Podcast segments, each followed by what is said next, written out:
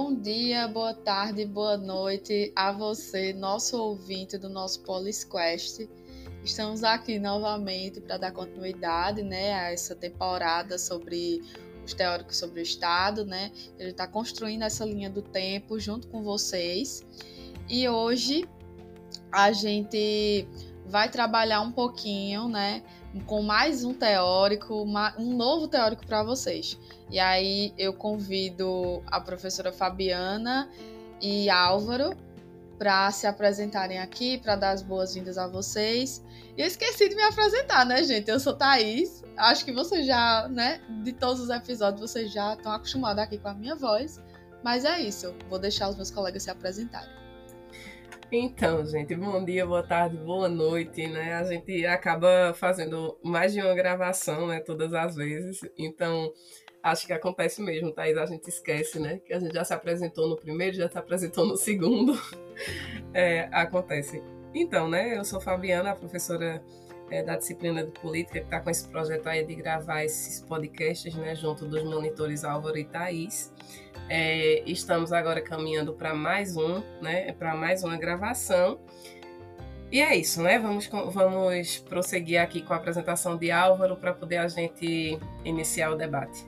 Olá a todos mais uma vez. Hoje nós temos é, essa rica oportunidade né, de trabalharmos mais um teórico que vai ser Benedetto Croce, que foi um grande, grande, grande teórico é, do Estado e que a gente precisa não é, refletir sobre os contributos dele.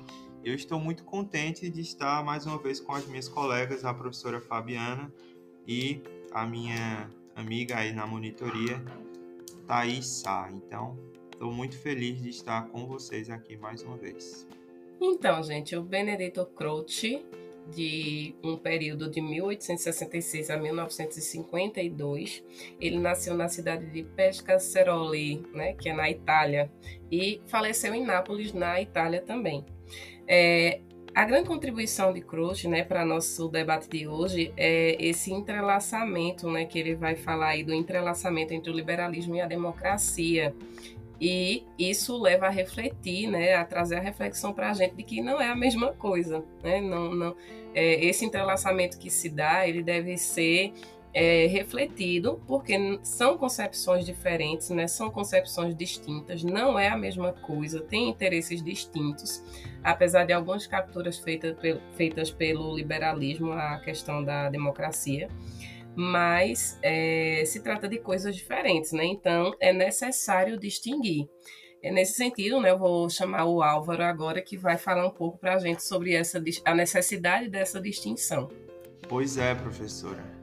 Esse é um ponto fortíssimo né, na argumentação de Benedetto Croce. Muita coisa poderia ser dita sobre ele, né, especialmente seus trabalhos clássicos né, que ele escreveu sobre a história da Europa, sobre literatura, sobre é, um grande outro político também, teórico, filósofo, que foi Giambattista Vico, que Croce nutriu não é, muita influência a partir das obras é, de Giambattista Vico na sua própria produção textual também. Então, muita coisa poderia ser dita, mas esse ponto é, central que a senhora trouxe, que é essa, realmente essa diferenciação entre o Estado é, de direito liberal e o Estado democrático, importantíssimo. Porque no tempo de Croce, ali por volta de 1930, já não era muito perceptível essa diferença entre esses dois modelos.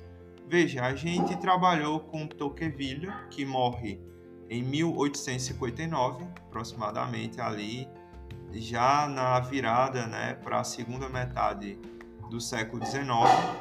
E é, Benedetto Croce ele começa sua, sua produção ali analisando essa situação histórica da década de 30.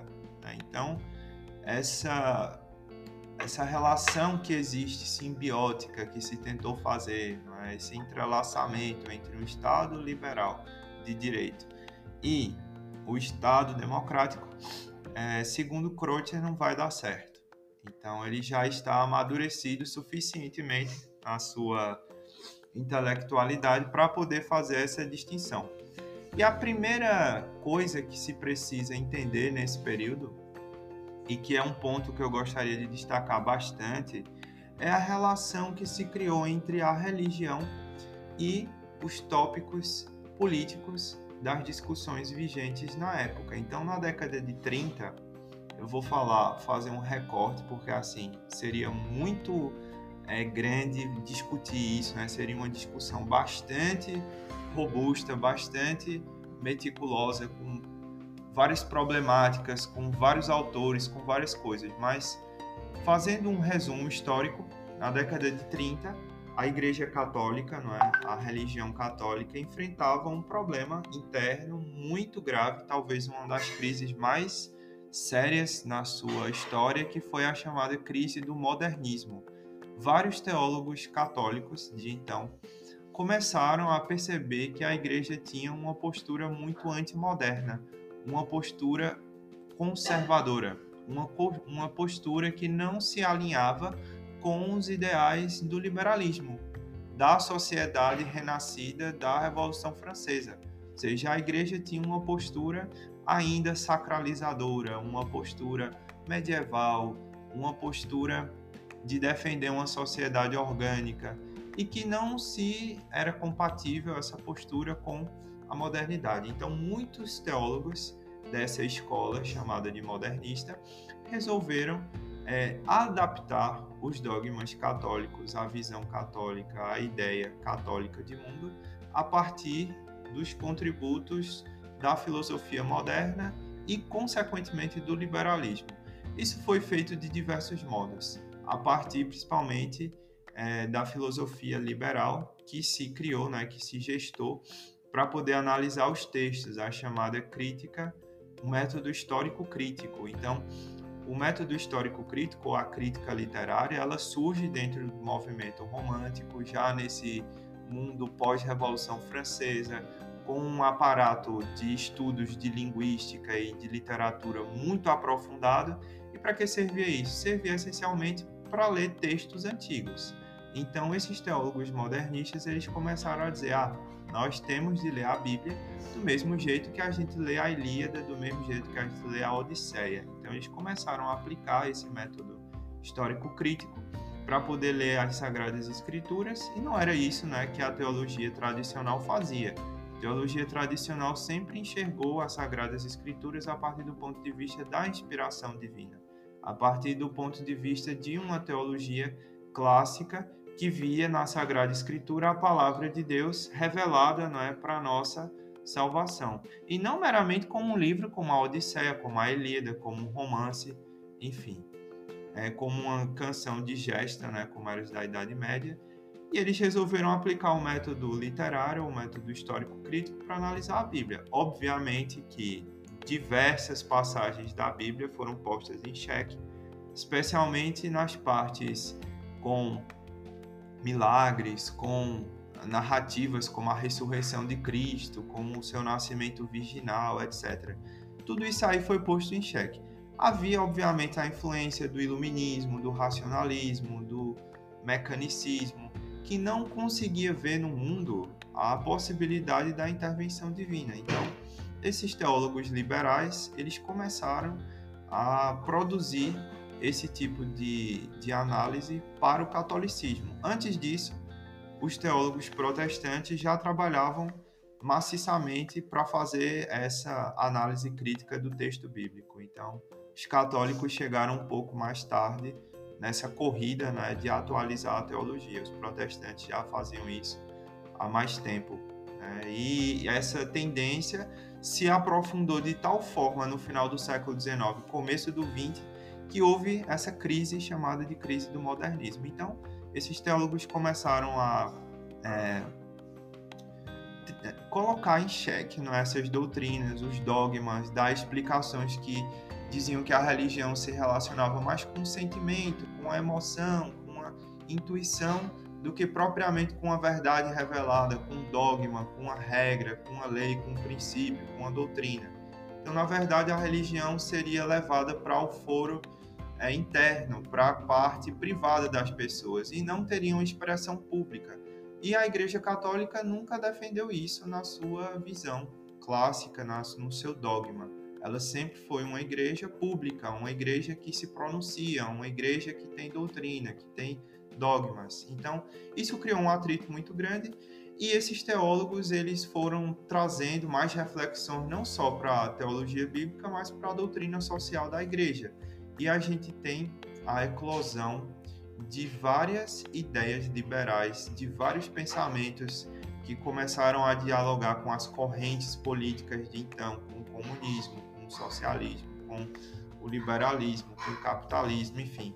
E houve essa polêmica exacerbada nesse período. Então, a gente pode perceber que quando Croce afirma, não é que é, houve uma certa afinidade de alguns elementos do catolicismo e das monarquias absolutas, não é para tentar aceitar e fazer seus esses dois sistemas inimigos dele.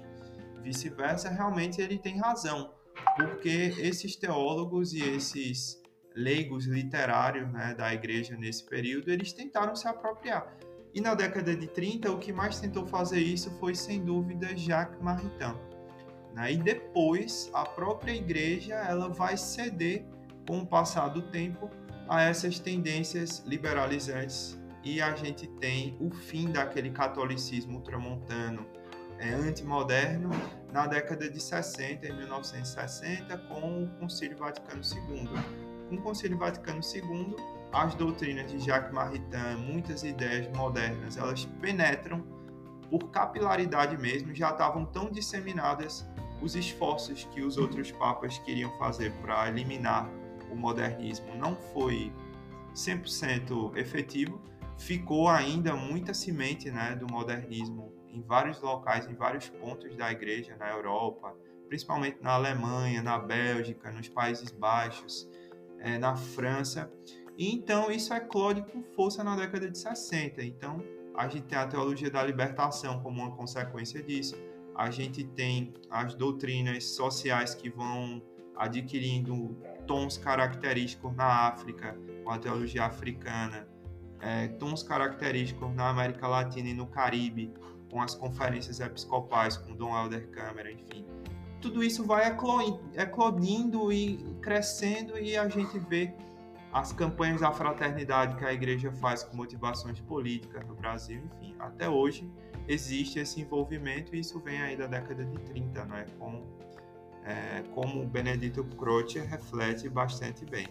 O liberalismo é inimigo da monarquia absoluta e do clericalismo, bem como de um terceiro sistema, de uma terceira fé que parecia confundir-se, ou pelo menos entrelaçar-se com o liberalismo, o ideal democrático. Então, os clérigos agora se tornam ideólogos também, se tornam propagadores de doutrinas políticas, defensores né, das suas escolas políticas, inclusive trazem isso para os seus sermões, para as suas vivências, para a sua experiência. Então, o, a formação do católico agora não é mais uma formação estritamente religiosa, sacralizada, teológica. É uma formação também social, é uma formação política, uma formação de conscientização. Quem cria essa palavra, não gosto dessa palavra, é uma palavra inventada né, por Dom Alder Câmara, e que realmente mostra esse processo de tornar a pessoa politizada, de tornar a pessoa adepta né, dessas correntes ideológicas que vão passando é, na década de 60, 70 e 80. E o auge de tudo isso aí é nesse período mesmo, é, de 60, 70 e 80, né? E reflete exatamente na nossa sociedade de hoje. Então vejam como está tudo relacionado. Né? Infelizmente, a gente tem essa rede enorme de influências que vem até os nossos dias. É, Croce fala também que, com efeito, as democracias e os liberais concebiam de maneiras diferentes o indivíduo, a igualdade, a soberania e o povo. Ou seja, a visão de mundo que o democrata do tempo da Revolução Francesa, com influência russoniana, tem é diferente da visão que um liberal inglês, não é, com a filosofia de John Locke, com a filosofia de David Hume, com a filosofia de Edmund Burke possui. Então, duas coisas totalmente opostas. Tentou se fazer isso, o modernismo católico tentou fazer isso, mas não deu certo, né? infelizmente, é, ou felizmente, né? porque realmente é, a floração das contradições é necessária para a gente ver que existe um erro. E esse erro está cada vez mais patente, né? Desde a década de 60, que a igreja enfrenta uma crise muito grande né, da sua própria identidade, da sua liturgia, da sua crença, da sua fé. Cada vez mais a politização, cada vez mais a conscientização, cada vez mais o interesse por causas sociais e menos pelo que, é, pelo que lhe é característico, pela sua própria história, pelo seu próprio dogma, pela sua própria teologia, pela sua própria doutrina. Então, se não tivesse essa contradição clara que Benedetto Croce fala aí, a gente não teria como refletir sobre isso, né? Por mim, para mim isso é fantástico, assim, o pensamento dele foi longe, conseguiu discernir cirurgicamente, é, realisticamente o problema de seu tempo. Ele vai ser muito criticado, né, pelos fascistas. Ele era extremamente antifascista, então na Itália, onde ele nasceu, década de 30, a ascensão de Mussolini, ele teve que fugir de lá, né? Foi escorraçado, foi um intelectual deplorado no seu tempo por causa disso. E hoje em dia a gente precisa recuperar, né, o pensamento de Croce, a reflexão dele, a crítica que ele faz ao fascismo, seja ao fascismo intelectual, ideológico, é, no, no, no, na, no patamar do pensamento ou o fascismo mesmo histórico, prático, aplicado no cotidiano. Então, precisamos nos livrar né, dessas influências nefastas, principalmente em 2022, né, ano de eleição, e a gente precisa aprofundar cada vez mais isso. E vocês verão, isso aí vai ser uma coisa notável, pública, que muitos clérigos católicos, protestantes, religiosos de outras denominações de outras igrejas, enfim. Vocês vão ver as posturas que eles vão trazer nesse ano de eleição política. E vocês agora vão ter o aparato de Croce para saber dizer: eita, ele está defendendo a ideia liberal. Eita, ele está defendendo a ideia democrática. Eita, ele está tentando fazer uma síntese entre as duas. Será que isso vai dar certo? Será que o modernismo vai ser exitoso na sua proposta? Do meu ponto de vista, não. Né? Então, eu espero ter ajudado né, de alguma forma vocês a refletir sobre isso. Então, gente, é, só para complementar né, a fala de Álvaro, que já foi assim fantástica, né? É, tem um ponto do texto que quando vocês né, fizerem a leitura e tal, é, Croce, ele, ele acredita que a liberdade de movimento e de competição é, ela teria, ela teria como uma função das capacidades. Só que aí o, a problemática que o texto ele traz é que ele não compreende que esse, essa questão da liberdade é, tem uma face econômica voltada para ela. Inclusive, tem um ponto que ele começa a falar né, sobre a elite da cultura e tudo mais. E é, é, nesse ponto que ele não percebe a influência econômica que se tem aqui. Porque, de fato, é, a. Como é o nome, meu pai? A influência econômica aqui ela vai ter um peso maior. Porque, como a gente estava falando no, no episódio anterior, por exemplo, a questão de igualdade jurídica. É, a gente sabe que, que a igualdade jurídica ela vai ter a questão do peso econômico influ, é, tendo uma influência sobre ela. E eu acho que aqui seria nesse mesmo sentido. Entende? E aí a gente teria essa elite de base econômica, porque é nesse ponto que ela vai entende, é, ter essa influência que é, Thaís, né, ela chama a atenção para essa questão da liberdade, né, novamente para os democratas, onde existe essa essa perspectiva, né, de se propiciar uma igualdade de fato, né, e não de direito. E já para os liberais, essa questão que está aí chama a atenção, né, quando a igualdade, portanto, de respeito a essas questões de movimento, de competição, meio que quase meritocrático, né, como uma função de suas capacidades, e não compreendendo dessa forma a influência das forças econômicas nesse, nesse movimento, né, que, que ele vai colocar aí como sendo uma questão de competição e de movimento entre os indivíduos. É claro que quando o, o, o né, ele fala sobre essa questão de soberania que a Thais destaca sobre a elite da cultura, que é essa verdadeira elite da base econômica, é, vale salientar né, que ele destaca a questão da, so, da, da, soberania para os liberais enquanto um conjunto síntese, né? ou seja, é, não de partes né, analisadas separadamente, mas de uma soberania que se exerce né, através de governantes e não dos governados. É uma síntese política, ou seja, é, é os governantes que vão fazer a síntese dessa soberania e vão fazer suas é, determinações né, para a, a, a, a população, né, para o povo. Então, nesse sentido, é, a existência dessa classe dirigente, né, que é necessária, essa classe dirigente que, que, na opinião dele, vai ser a elite da cultura, que na verdade, essa, essa base da elite econômica, é algo, inclusive, que a gente conversou um pouco, né, antes, antes de iniciar o podcast. Quem é essa elite da cultura, né? Quem é essa elite econômica, ou se necessariamente essa elite da cultura faz parte de uma elite econômica. É, então, eu acho que Álvaro ele tem algo a contribuir nesse sentido mais uma vez, a discussão é riquíssima, não é? Porque traz esses elementos peculiares, não é, da sutileza de Benedetto Croce, especialmente por ele ter se dedicado tanto tempo à literatura. Então ele consegue identificar realmente, né, que a ideia de povo, que a ideia de soberania, que a ideia de Estado que os democráticos né, e os liberais têm são diferentes. E isso fica patente né, dentro do mundo da cultura, dentro do mundo é, do espírito não é, do intelectual que é produzido nessa sociedade liberal burguesa em que ele vive, né, na década de 30.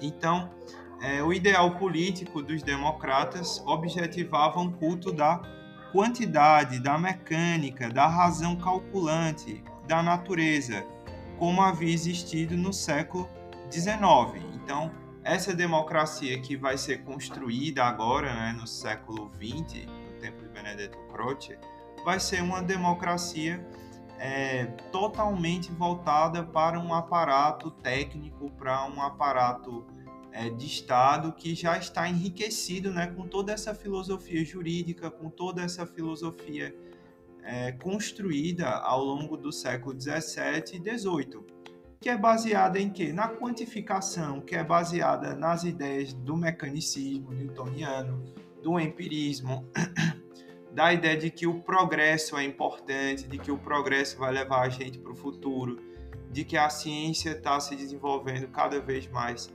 Aí também entram as ideias da administração que a gente vê é, emergir aí com Henry Ford, com Taylor, é, com tantos outros que vão moldar a revolução industrial aos interesses né, dos grandes capitalistas. Então, a gente vê realmente se concretizar, se tornar real esse, essa filosofia que vai sendo construída da ideia política agora para o plano da sociedade, reconstruindo, remodelando, é, rearquitetando essa sociedade que foi quebrada né, durante a Revolução Francesa, durante essas disputas liberais. Também ele diz o seguinte: nesse caso, o contraste era como que entre duas confissões religiosas, isso é, entre concepções gerais. A democracia era quantitativa, igualitária, nivelada mecanicamente. Aí a gente lembra de Rousseau.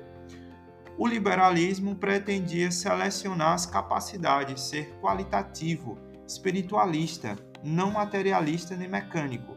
Em conclusão, Croce reitera essas diferenças. Então veja só, a gente tem realmente essas duas forças antagônicas, o liberalismo por um lado, a democracia por outro, que vão se degladiar, vai se tentar sintetizar os dois, mas são ideias totalmente contraditórias. Uns vão dizer que é como côncavo e convexo ou complementares, mas realmente não tem como. Quando a gente analisa mesmo, está no plano do contraste, no plano da diferença. É, a democracia vai levar pelo igualitarismo jurídico, vai levar pela, pela quantidade de pessoas que aderem àquela proposta O liberalismo, não, ele vai ser seletivo, ele vai dizer, não é a maioria que decide, são aqueles que estão mais aptos para decidir, aqueles que estão no topo da pirâmide, aqueles que têm qualificação. Entra também a ideia de qualidade aí, né, nesse contexto.